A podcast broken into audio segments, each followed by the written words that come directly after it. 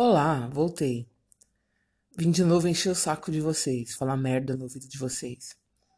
Tá um calor de, do caralho aqui em Santa Fé. Tá batendo 32, 30 graus, uma coisa assim. O Flamengo e o Santos estão jogando. Foda-se o Santos. Porque eu garrei um ódio fenomenal do Santos. E eu vim falar o que para vocês hoje? Eu vim falar sobre a insignificância única do ser humano.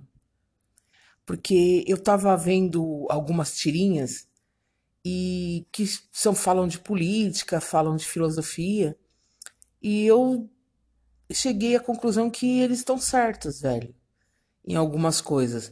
O ser humano, se ele não pensasse, ele era mais simples, né? O animal é mais simples, o cachorro, o gato, eles têm instinto, mas eles não pensam como a gente, eles não têm um cérebro tão desenvolvido como o nosso. E eu li em algum lugar que quanto mais a pessoa pensa, quanto mais a pessoa reflete, mais infeliz ela é. Mas não é só sobre isso que eu quero falar. Eu quero falar também do pensamento do ser humano em relação ao outro ser humano, em relação à sociedade, em relação à política, em relação ao todo. Algumas pessoas elas acham que as análises, análises que elas fazem são verdadeiras, são tidas como verdade única e tem que ser seguida por todos. Isso é muito complicado. Por quê? Porque o que eu acho é muito particular e é meu, é a minha visão, é a minha sensação, é a minha observação daquela, daquela situação, daquela pessoa, daquela. de qualquer coisa. E da outra pessoa também é muito particular, é dela. Porque quando eu reflito, quando eu analiso, quando eu acho alguma coisa sobre alguém, eu ponho muito nisso a minha carga de vida, a minha história, a minha bagagem. Eu ponho muito na pessoa não só a observação dela, mas as minhas referências, não é? Então, quando eu aponto um defeito em alguém, geralmente ou eu tenho esse defeito ou eu convivi com muitas pessoas que têm esse defeito. Então, para mim, ele é familiar. Quando eu encontro uma qualidade em alguém, a mesma coisa. Ou às vezes é uma qualidade que eu gostaria de ter, mas não sou capaz de desenvolver. Então eu admiro no meu próximo. Agora, o julgamento, eu já disse em outro podcast, para mim é muito complicado. Uma pessoa julgar a outra, uma pessoa me julgar. Porque enquanto eu não estiver cometendo um crime, eu não aceito nenhum tipo de julgamento com relação ao meu comportamento. Eu aceito assim, se eu fizer uma merda, como aconteceu já, e a pessoa vir e falar: Olha, Fernanda, pensa no que você fez, pensa no que você falou e reflete se está certo, se você foi correta. Aí sim. Agora a pessoa já me taxar, já me rotular de alguma coisa, devido a algum deslize meu, eu acho errado.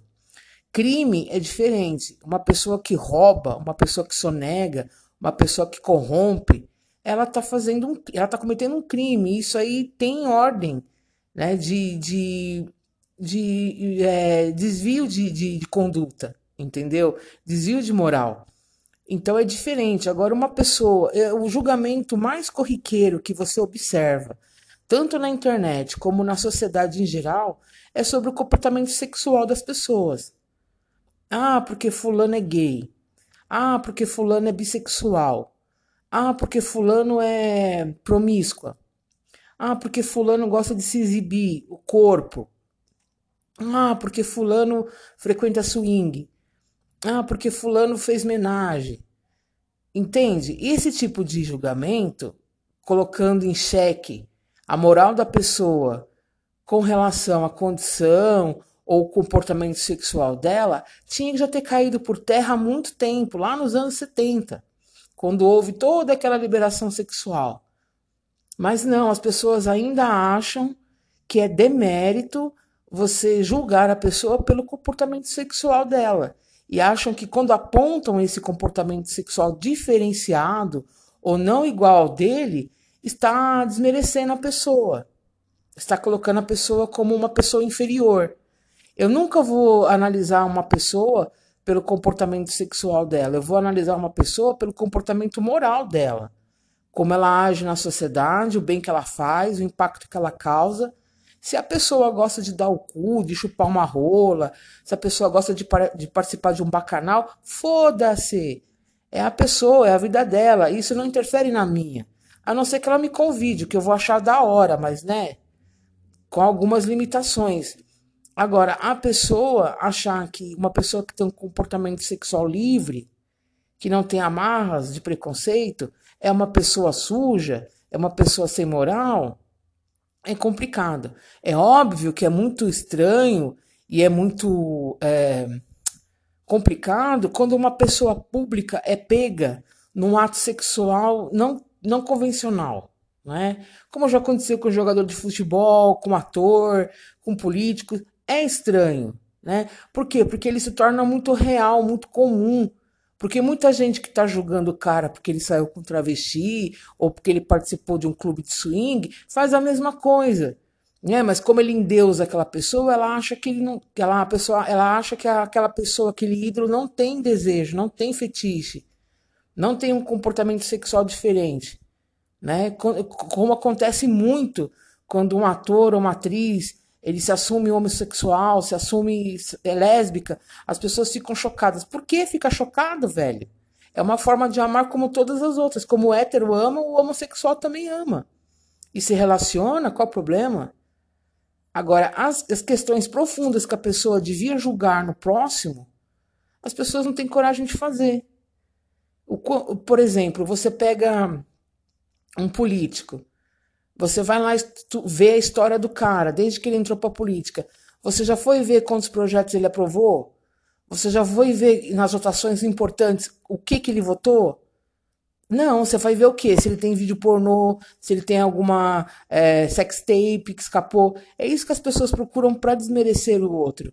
Vamos ver a condição psicológica, vamos ver a condição moral de caráter da pessoa, né? Que é isso que vale pra gente. O que a pessoa faz lá dentro do quarto dela, na casa dela, é problema dela. Né? Se ela, eu contei uma história esses dias para um amigo muito querido meu, que eu amo de paixão, o Joker. Uma história de um cara, né, que a gente. Eu fiquei sabendo porque minha tia trabalha com. Ela era policial, agora ela é enfermeira. É doida, mas tudo bem. E uma das psiquiatras lá da onde ela trabalhava contou esse caso que ela tinha um cliente, né, um paciente que ele tinha fetiche em sapato feminino. Aí você pensa, ah, de boa, ele gosta de ver uma mulher com sapato, de salto alto e tal, andar em cima dele. Não, ele tinha o fetiche dele, era se masturbar com o sapato. E era assim, ele comprava um par do tamanho 36 cor de rosa de uma marca, tinha que ser essa marca, esse tamanho e essa cor. E aí ele se masturbava com o pé esquerdo, Aí tá. Aí no outro dia com o pé direito. Depois aquele sapato não servia mais para ele se masturbar. Ele tinha que comprar mais, né? E aí deve ser muito engraçado o cara, um homem chegar numa loja e pedir, por favor, me dê, me vê é, meia dúzia de par de sapato 36 daquela marca cor-de-rosa. A atendente deve ficar chocada. Ela vai falar: o que, que esse cara vai fazer? Vai doar esses sapatos? Mas tudo o mesmo número? Que, que é? Uma, um corpo de baile que vai usar esse sapato? É muito constrangedor. Mas é a condição dele ter orgasmo. É a condição dele chegar ao prazer. É só essa. Ele não transa com mulheres, ele transa com sapatos. E o que que isso que ele faz na vida dele, particular, com o dinheiro dele, que ele compra o sapatinho dele cor-de-rosa 36, vai interferir na minha vida? Se esse cara for um um trabalhador honesto que paga os seus impostos, o que, que esse fetiche que ele tem vai interferir na minha vida ou na sua? Nada. Né? A minha tia também, quando ela era policial, ela tinha um amigo que, né, normal, trabalhava com ela, era investigador também.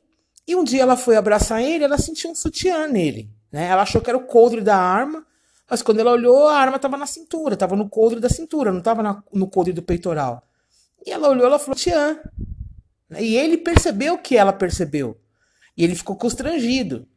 Então, depois de um tempo, ela chegou nele e conversou. Escuta, desculpa, aquele dia eu te abracei. Você estava usando o sutiã? Ele falou: É, eu uso sutiã, eu tenho tara em usar sutiã, eu saio o dia inteiro, eu fico o dia inteiro de sutiã. A minha esposa sabe, ela compra o sutiã para mim.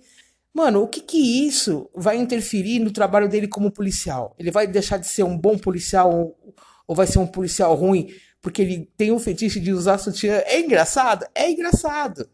Né? A gente faz uma piadinha, entra na situação de comédia, entra. Mas isso não interfere na vida do cidadão, como pessoa de bem, vamos dizer assim. Eu dei essa palavra nessa frase, mas vamos usar. Não interfere. Ele compra lá o sutiã dele lá, entendeu? Victoria's Secret, usa embaixo da roupa, se sente bem, se sente mais confiante, realiza o seu desejo, o seu fetiche e tá tudo certo, velho. Entendeu? Isso aí não interfere. Agora, o que eu tinha falado no outro podcast, quando descamba para parafilias, né, aí a gente tem que ver direitinho, porque aí é complicado, é um transtorno, é uma doença e ela prejudica o outro. Porque um, um, uma pessoa que tem uma parafilia de pedofilia, ela transa com crianças, ela tem atração por crianças.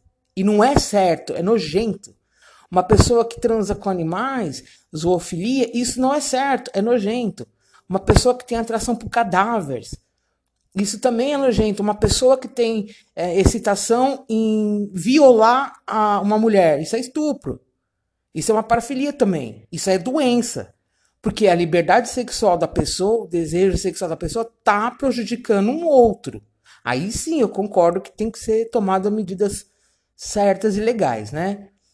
Agora, as pessoas, sei lá, o cara que gosta que a menina dá um golden shower nele, foda-se, mano. Ele vai deixar de ser um cara trabalhador ou de ser um cara honesto porque ele gosta de levar uma mijada de vez em quando. Não, isso aí é particular dele. Mas o ser humano tem essa condição de desmerecer o próximo diante do jeito que a pessoa chega ao seu orgasmo. Não é? Se o cara leva uma dedada, se a mulher gosta de outra mulher, é tudo para desmerecer, tudo para inferiorizar, né?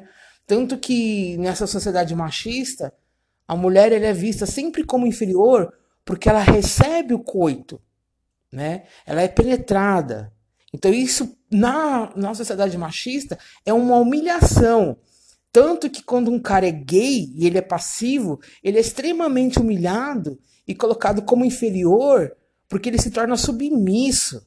E isso não tem nada a ver. A submissão é uma arte. E, na verdade, dentro de uma relação de submissão e dominação, o submisso é que manda. Vai estudar, gente, vai ler. Né? E achar que você está dominando, que você tem poder, não é bem assim.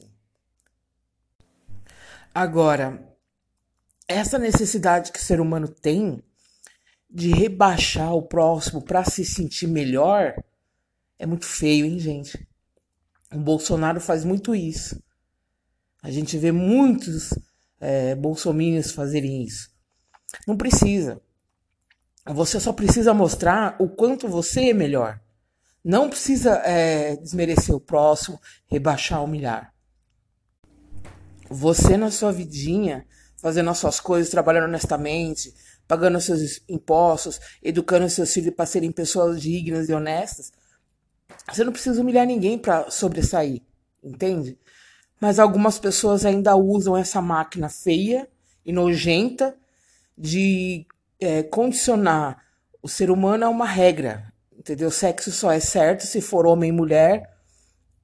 Sexo só é certo se for papai e mamãe. Sexo só é certo se for com duas pessoas. Não é assim. Isso é muito particular do ser humano. Cada um tem o seu livre desejo, tem a sua condição de sentir prazer. E não sendo parafilia, tá, tá, tá tranquilo, tá liberado, entendeu? Então vamos pensar um pouco. E esse tipo de julgamento me cansa muito, porque eu recebo muito, né? E o ser humano precisa sempre apontar para o outro. Por quê? Porque ele tira o foco dele, né? Das merdas que ele faz. Ele precisa sempre é, tornar foco o erro do outro, porque o dele é muito maior e ele não quer que seja exposto. Entende? Então, essa, a insignificância do ser humano tá nisso. Se pegar nessas coisas tão baixas, tão pequenas, e fazer um carnaval, como se isso fosse a coisa mais importante. Eu estava falando com outro amigo, o Luciano, é, que os, Jesus, eu, sou, eu sou do candomblé, mas eu tenho um profundo respeito por Jesus, pela história dele, pela narrativa que ele deixou e tudo mais. E lendo a Bíblia, conversando com pessoas evangélicas e católicas, eu cheguei à conclusão, não sei se você que está me ouvindo já chegou a essa conclusão, Jesus, quando ele passou por nós, ele só veio ensinar duas coisas: amar e perdoar. Amar o seu próximo como a si mesmo e perdoar sempre. Todo mundo tem direito a uma segunda chance. Porque todo mundo erra e todo mundo pode se arrepender. Entende? De verdade. Né?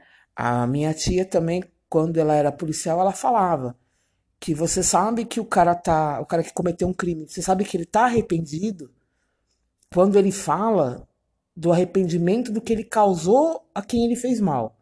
Tipo assim, o cara foi lá e roubou um, um chefe de família. E quando ele é preso, o delegado pergunta: Você tá arrependido? Ele fala: Tô, porque eu tirei o ganha-pão de um cara honesto, entendeu? Eu tô arrependido pelo mal que eu fiz a ele. Aí você vê que a pessoa tá arrependida. Mas 90% dos caras que são presos não tem esse arrependimento. Eles se arrependem porque eles foram pegos, porque estão ferrados, porque vão ficar presos. Esse não é um arrependimento sincero. Entende? O arrependimento sincero é quando você enxerga o mal que você causou, não só a você, mas a quem estava próximo de você ou a quem você causou diretamente. Você tirou uma vida, você roubou, você estuprou, você traficou, e aí você se arrepende do mal que você causou ao outro, né? Então, Jesus vem ensinar duas coisas tão simples e que a gente não aprendeu. Eu não aprendi, e eu tenho certeza que você não aprendeu. Porque amar ao próximo é amar ao todo próximo. Não é você amar as pessoas da sua família, o seu marido, seus filhos, a sua mãe, seu pai, a sua avó. Isso é fácil. Porque são pessoas do, su, do seu sangue, da sua convivência, que estão ali com você todo dia. O difícil é você amar o morador de rua. O difícil é você amar o cara que está preso, que fez uma cagada. Entendeu? O difícil é você amar um político, ladrão safado. Entende? Caralho, Jesus morreu na cruz entre dois ladrões, velho. E um deles ele perdoou e foi pro céu com ele. Entende?